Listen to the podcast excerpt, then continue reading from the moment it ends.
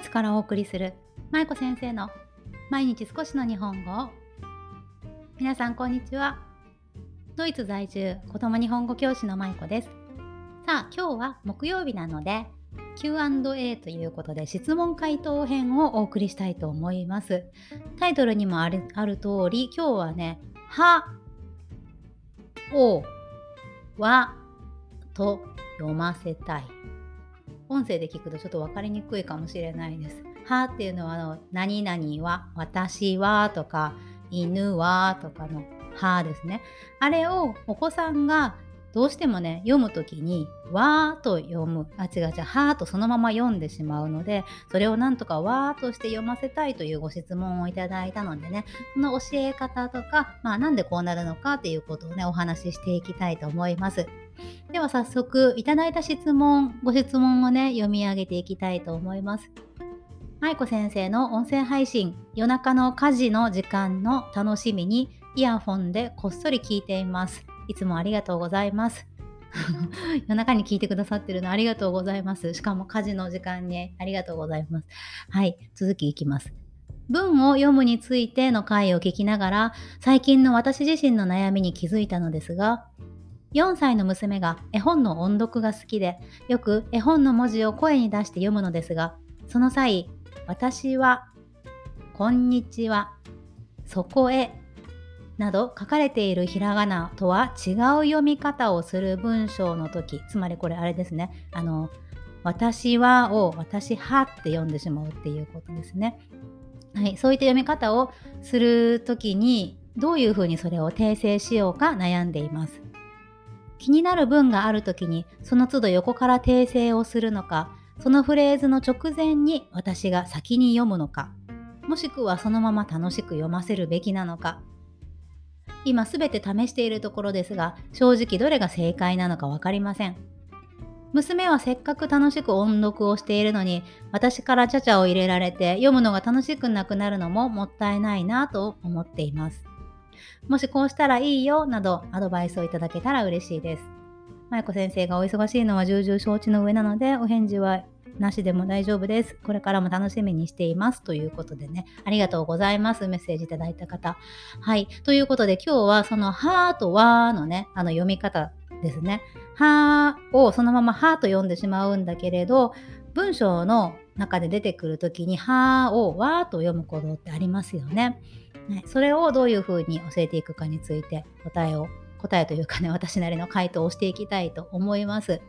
はい、そもそもなんですがこの「は」とか「わ」とかねあの手におはと呼ばれるものですけどこれは日本語では助詞と言います。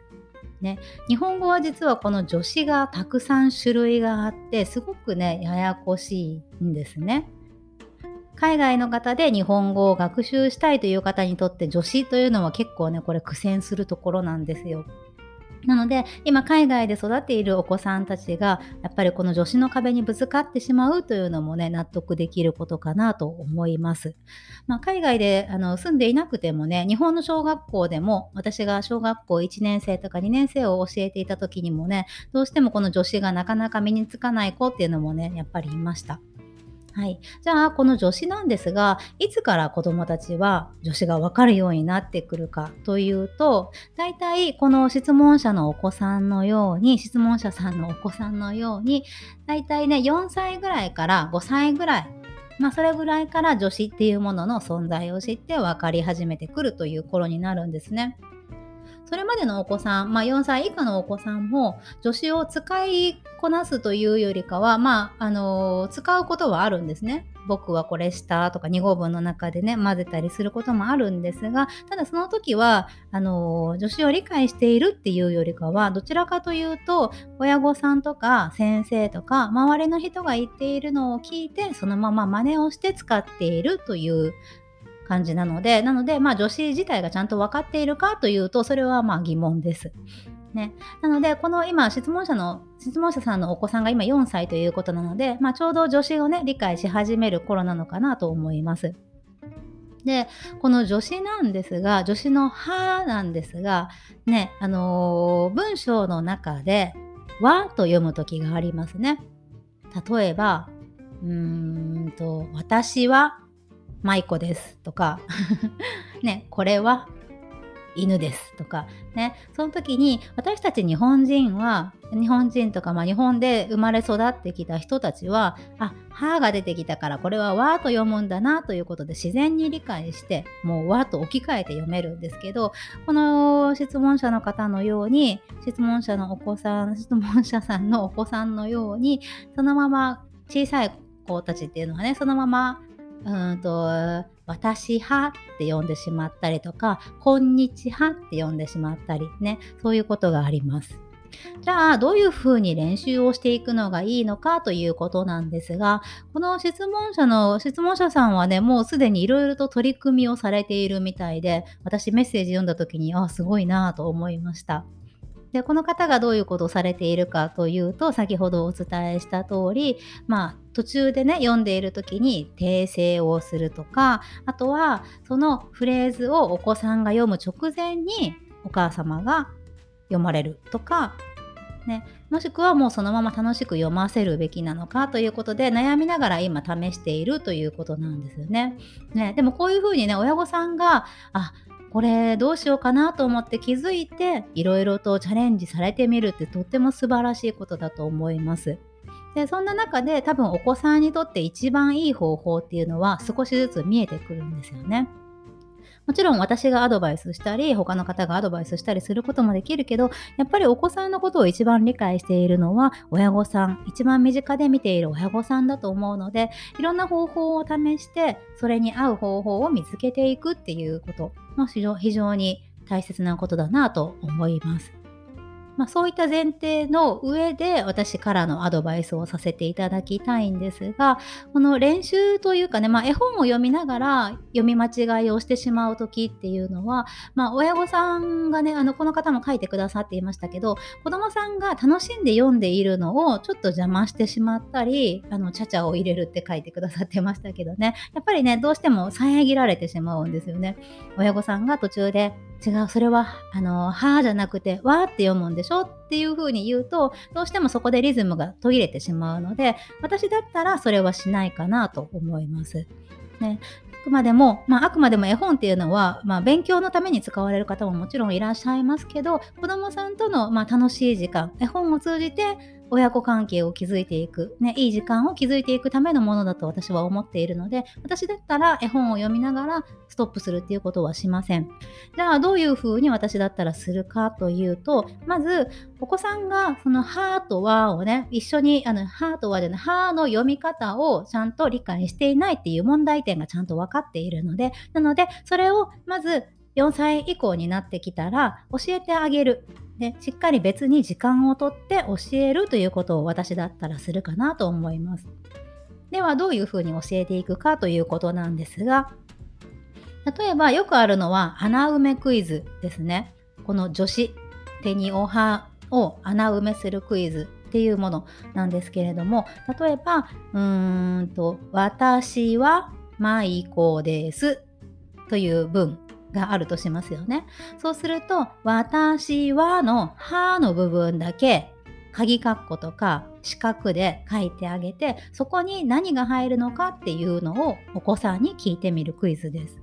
で、これはお子さんがもし字が書けるのであれば、ご自分で書かせてもいいと思いますし、私だったら多分、あの、カードを作るかなと思います。助詞のカード、例えば、はとか、がとか、おとかね、あの和音のをね。とかそういった助詞のカードを作ってそれでその紙にね「私」